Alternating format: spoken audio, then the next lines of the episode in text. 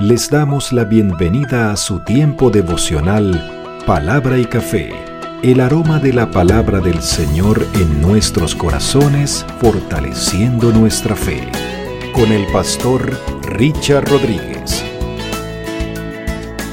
Por R12 Radio, más que radio, una voz que edifica tu vida. Bienvenido.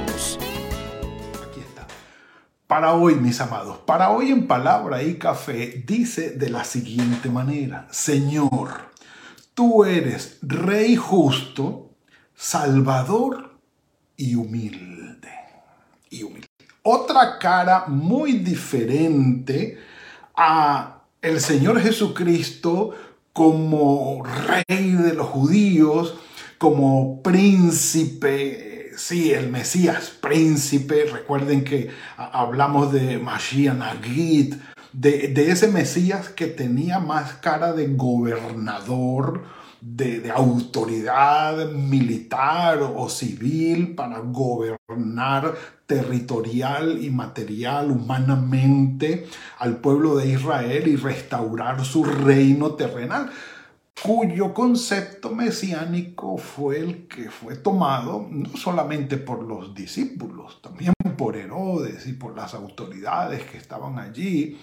Y, también los religiosos de la época se tomaron eh, la libertad de ir a, a ver ¿En qué lugar estaba el Señor Jesucristo? Bueno, ¿qué eres tú? ¿Eres, ¿Estás a favor del imperio romano?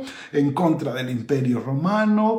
¿Estás a favor de los herodianos? ¿A favor de los esenios? ¿A favor de los celotes? ¿Cómo vas con los fariseos, con los saduceos, eh, en el templo o en la sinagoga? ¿Cómo, ¿Cómo vas? ¿Cómo vas? ¿Cómo vas allá? ¿Dónde te ubicas? Y el Señor terminó diciéndoles, por supuesto, mi reino no es de este mundo. Y tuvo que hacerlo porque aún Pilato se lo preguntó. Ellos estaban eh, inquietos para saber si era en verdad este un monarca porque si este hombre era capaz de resucitar muertos y de traer sanidades y todas estas cosas, y como le dijo a Pedro, si yo quisiera, le digo a mi padre que mande una legión de ángeles y aquí esto lo arreglamos.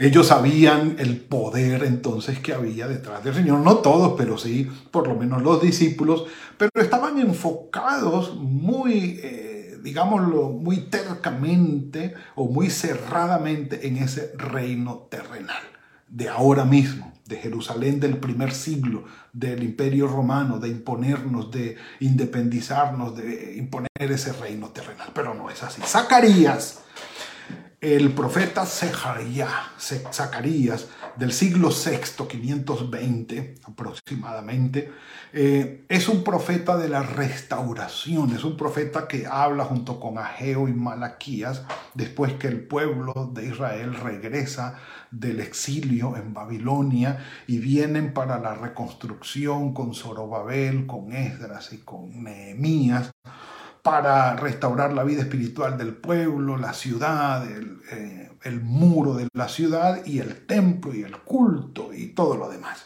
Volverle la vida a, Jerusalén. Y es precisamente eh, el profeta Zacarías quien en su corto escrito, porque no, es muy largo el, libro de eh, Zacarías, no es de los más cortos tampoco, pero, pero no es tan largo como un Jeremías o un Isaías, él, habla del castigo a las naciones vecinas eh, en el capítulo 9 y hablando de la intervención de Dios para con las eh, naciones vecinas de Israel, habla de el futuro rey de Sión, que muy bien pudiera asumirse como un monarca, como lo dijimos a nivel terrenal, como un Mashiach Nagid, como un Mesías príncipe, gobernante y terrenal, pero no, porque no da las características. Es Zacarías el que da la siguiente profecía. Capítulo 9, versículo 9 del libro de Zacarías. Vamos allí, si no han ido, mientras tanto, un café o un guarapito, por eso. Mm. con este café así de clarito. Recuerdo el café de mi mamá. Ah, qué bueno, qué bueno. Dice el versículo 9. Alégrate mucho, hija de Sión. Refiriéndose, por supuesto, a Jerusalén. Alégrate, da voces de júbilo. Y, es como una exuberancia en, en alegría y gozo manifiesta porque se ha cumplido o porque ha llegado la manifestación de algo esperado durante siglos, no durante años, durante siglos. Alégrate mucho, hija de Sión, da voces de júbilo, hija de Jerusalén. Mira que tu rey, al fin, tu rey, después del gran reinado de David, inigualable reinado de David, después de Salomón, que uno dice, bueno, excelente, pero no tanto como el de David, por supuesto, inigualable, en, ese, en el sentido terrenal, el pueblo, el, el país se dividió y vinieron en el norte una serie de dinastías diferentes de reinados que, la verdad, nada que ver, en absoluto. Y una sola dinastía que se mantuvo en Judá, que fue la dinastía de David, con algunos reyes que la mayoría nada que ver, por supuesto, y algunos ocho reyes que mm, se mantuvieron en la línea, pero igual, eh, no, no, le llegaron a David. Y, todo fue, digámoslo así, en declive, en declive. Se necesitaba el rey que al cual aún el mismo David le quedaría pequeño. Y si David, que era el más más, o fue el más más entre eh, Judá, eh, bueno, le iba a quedar eh, pequeño, imagínense cómo sería. Entonces dice, alégrate, da voces de júbilo, hija de Sión, alégrate, hija de Jerusalén, mira que tu rey vendrá a ti justo. Y uno dice, maravilloso, un rey justo, genial. Pero dice, y Salvador, que claro, por supuesto, por supuesto, tendría que ser Salvador, que nos quite esta pie de encima que nos tienen, esta molestia tan grande que no, no somos independientes, nos tienen acorralados, que sí, que sea justo y Salvador. Y es interesante que Zacarías introduce las siguientes características seguidas de un pero. El pero el pero como que desinfla porque venimos como bien, viene cumpliendo las expectativas, la profecía. Eh, viene el rey, maravilloso. Eh, para ti, hija de Sion, maravilloso. Justo, fenomenal, tiene que ser justo, no puede ser injusto. Eh, característica clave de un buen rey, sobre todo si viene de parte del Señor. Salvador, sí, que nos salve, por favor, por favor, que nos salve. Y el pero te va a cortar la inspiración de la idea que tú tienes, que mencionábamos ayer, de que fuera un rey terrenal. Ese pero te va a cortar esas alas porque te va a decir, pero humilde y cabalgando sobre un asno, sobre un pollino, hija, hijo de eh, asna. Y uno dice, ¿y aquí qué pasó? ¿Y aquí qué pasó? Por favor.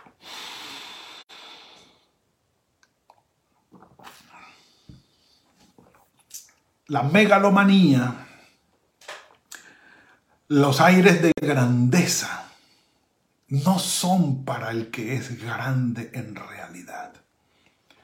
La megalomanía o los aires de grandeza son para aquel que no es nadie y que tiene que hacer uso de esas actitudes frente al pueblo para sentirse grande y para hacerse ver grande y obligar a los demás a que los vean grandes. El Señor no, porque Él es dueño, Él es creador, Él es rey.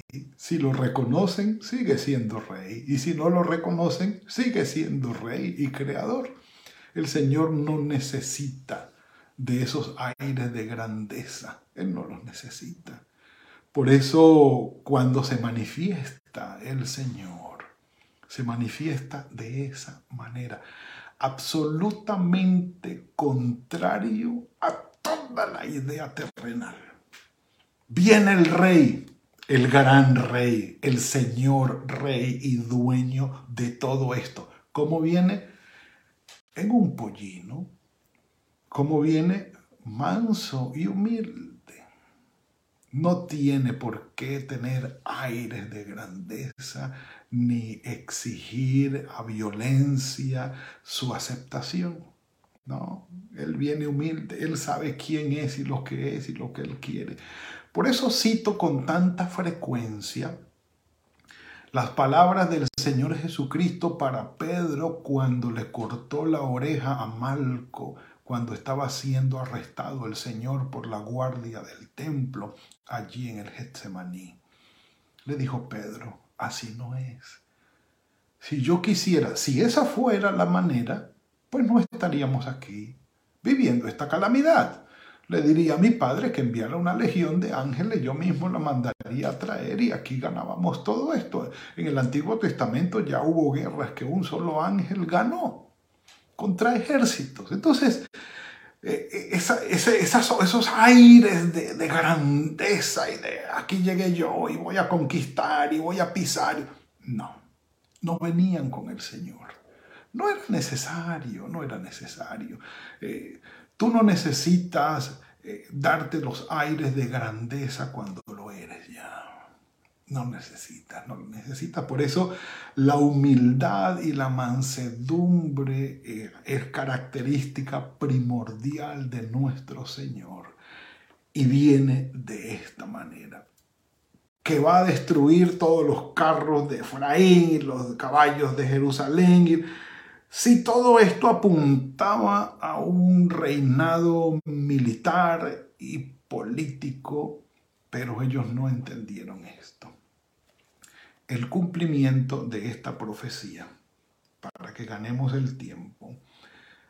La cita Mateo en el capítulo 21, con nuestro Señor Jesucristo en la entrada triunfal a Jerusalén todo esto aconteció para que se cumpliera lo que dijo el profeta, decida la hija de Sión, tu rey viene a ti manso y sentado sobre un asno, sobre un pollino, hijo de animal de carga. Y Juan capítulo 12 repite la misma propuesta del cumplimiento de esta profecía de Zacarías en el Señor Jesucristo. Dice, bendito, sana, bendito el que viene en el nombre del Señor, el rey de Israel Halló Jesús un asnillo y se montó sobre él, como está escrito, no temas, hija de Sión, tu rey viene montado sobre un pollino de asna. Ahora, fue una profecía que muy bien pudo hacerse cumplir adrede, pero por montarse en un asno y entrar. Pero la respuesta de la gente y la adoración de la gente, las palmas, la ovación y el osana, eh, eso tuvo que ser natural. Pero el respaldo final de esto es lo importante. Pablo lo dice en Filipenses capítulo 2, para que en el nombre de Jesús se doble toda rodilla de los que están en la tierra y debajo de la tierra, y toda lengua confiese que Jesús es el Señor para la gloria de Dios Padre. No podía ser terrenal el reconocimiento y la gloria de este rey para tener este tipo de reconocimiento. Los que están en los cielos, en la tierra y debajo de la tierra. La entrada triunfal de un rey a una tierra conquistada sobre un caballo, con todas las ovaciones, daba a entender y tenía eh, limitado el terreno eh, por sus, los que habían sido conquistados ya sus súbditos y tenía su adoración en ese terreno limitado, por un tiempo limitado, como, como es evidente para nosotros. Pero el Señor Jesucristo, ni el terreno, ni el tiempo, lo tenía limitado, es decir, el alcance en cuanto a terreno geográfico o a tiempo toda la tierra, todos los cielos, todo el universo, arriba en el cielo, en la tierra y debajo de la tierra. No hay límite. De gente toda lengua confiese que Jesús es el Señor para la gloria de Dios Padre. Dando a entender de nuevo e insistiendo en que lo espiritual trasciende lo material. Lo espiritual es más poderoso que lo material. Lo espiritual es primordial, es primero que lo material y tiene su hegemonía allí. Por eso el reino del Señor Jesucristo, y Él se muestra en su reino como humilde. Y la figura pudiera ser de un papá que llega a casa a ver a sus hijos, no sé, de dos añitos, de tres añitos, y el uno está enojado y el otro lo recibe bien. Un padre que llega ante sus hijos con un corazón amoroso, sencillo, se arrodilla ante ellos, los abraza, los llama, el uno se queja, el otro llora, el otro acusa, y él llega sencillo y humilde es su padre, Él les dio la vida, la casa se las compró Él, Él los sustenta, Él los sostiene. Él no tiene que llegar regañando y dígame papá o dígame padre, arrodíllese y pídame la bendición y, y con una seriedad como exigiendo respeto. No, Él les dio la vida a sus hijos, les compró la casa a sus hijos. Él sostiene la vida de sus hijos y cuida por ellos. Este padre no tiene por qué llegar con, con aire de megalomanía allí, ¿no? Sencillo y humilde. Por eso Juan dice, a lo suyo vino. Y los suyos no lo recibieron, pero vino a los suyos, lo que era de él. Y vamos a hacer énfasis sobre esto en otro título mesiánico más adelante. ¿sí? Porque recuerden que estamos en este tiempo de eh, las designaciones mesiánicas del Señor. Hoy rey, rey porque Jesús es el Mesías, que es la, la temporada que estamos viviendo ahora, viendo ahora. Pero la que más me encanta, y perdónenme, así es, la favorita para mí es la de Apocalipsis. Esa sí no va más. En Apocalipsis aparece una figura hermosísima, que es una figura, pero dice muchísimo. Dice, al que está sentado en el trono y al cordero sea la gloria. Entonces uno dice, Y recuerdo mucho a Juan Stam, para mí el mejor escatólogo eh, que hemos tenido, o que tuvimos, porque ya él falleció. Eh, él decía, se trata con la misma dignidad y respeto al que está sentado en el trono y al cordero. Ambos reciben la misma adoración, de manera que son el mismo, el Padre y el Hijo. Ahora, entendiendo esto así, el reinado que se propone desde la humildad, desde la justicia y desde la salvación, es un reinado absolutamente fuera de contexto terrenal y humano. Mucho más allá, mucho más allá. Y es nuestro rey. Él es nuestro rey, el que domina sobre absolutamente sobre todo lo material y sobre todo lo espiritual lo domina. Y mira lo que dice, capítulo 4 de Apocalipsis, dice versículo 8, los cuatro seres vivientes eh, tenían cada uno seis alas y alrededor y por dentro estaban llenos de ojos absolutamente sabios. Y día y noche sin cesar decían, Santo, Santo, Santo es el Señor Dios Todopoderoso, el que era, el que es, el que había de venir. El versículo 9, cada vez que aquellos seres vivientes dan gloria y honra y acción de gracias al que está sentado en el trono, al que vive por los siglos de los siglos, los 24 ancianos se postran delante del que está sentado en el trono y adoran al que vive por los siglos de los siglos y echan sus coronas delante del trono diciendo, Señor, digno eres tú de recibir la gloria, la honra y el poder, porque tú creaste todas las cosas y por tu voluntad existen. Mis amados, Jesús es el Rey, el que está sentado en el trono y el Cordero. Él es el Rey, pero es un Rey que tiene que venir a nosotros como vino, o tuvo que venir a nosotros como vino, con el propósito que tenía de salvarnos, manso y humilde, sin aires de megalomanía porque él estaba viniendo a lo suyo, no lo necesitaba. Él era todo y es todopoderoso. Digno de nuestra confianza, sí. Digno de poner toda nuestra esperanza en Él, sí. Digno de estar tranquilos y paz y con paz en nuestro corazón, sabiendo que Él es nuestro Rey sempiterno que Él es nuestro Rey todopoderoso, que Él es nuestro Rey que domina absolutamente sobre todo? Sí. Podemos estar tranquilos, podemos confiar en Él y podemos esperar de que aún entrando en la muerte, de allí Él nos va a rescatar y va a resucitarnos para estar con Él por siempre, porque Jesús, el Mesías, es Rey. Padre, Gracias por esto que nos has regalado hoy. Gracias por tu palabra, Señor, que nos lleva a conocer a tu Hijo Jesucristo, nuestro Señor Dios y Salvador. Bendito sea su nombre hoy y siempre. Gracias por lo que es para nosotros, por toda la paz y la bendición que trae a nuestras vidas y a nuestros corazones. Padre, estamos en tus manos que cada vez estas verdades estén más cimentadas en nuestro corazón y que marquen la vía, el camino de nuestras vidas, los pasos de nuestra vida. Confiamos en ti, Padre, esperamos en ti, eres nuestro Rey. Por lo que resta del día, estamos en tus manos. Guárdanos y bendícenos, Señor, y fructifica el trabajo de nuestras manos. En el nombre de tu Hijo Jesucristo. Amén y amén. Mis amados, ha sido la entrega de hoy. Que el Señor los bendiga y los guarde.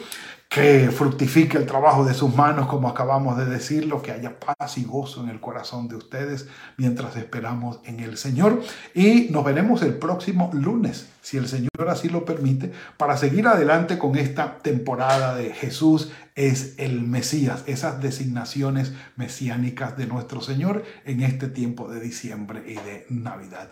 Que el Señor los bendiga y los guarde nos veremos el lunes, si el Señor así lo permite. En el nombre del Señor, en palabra y café. Gracias por compartir con nosotros este espacio de palabra y café. Hasta una próxima oportunidad por R12 Radio.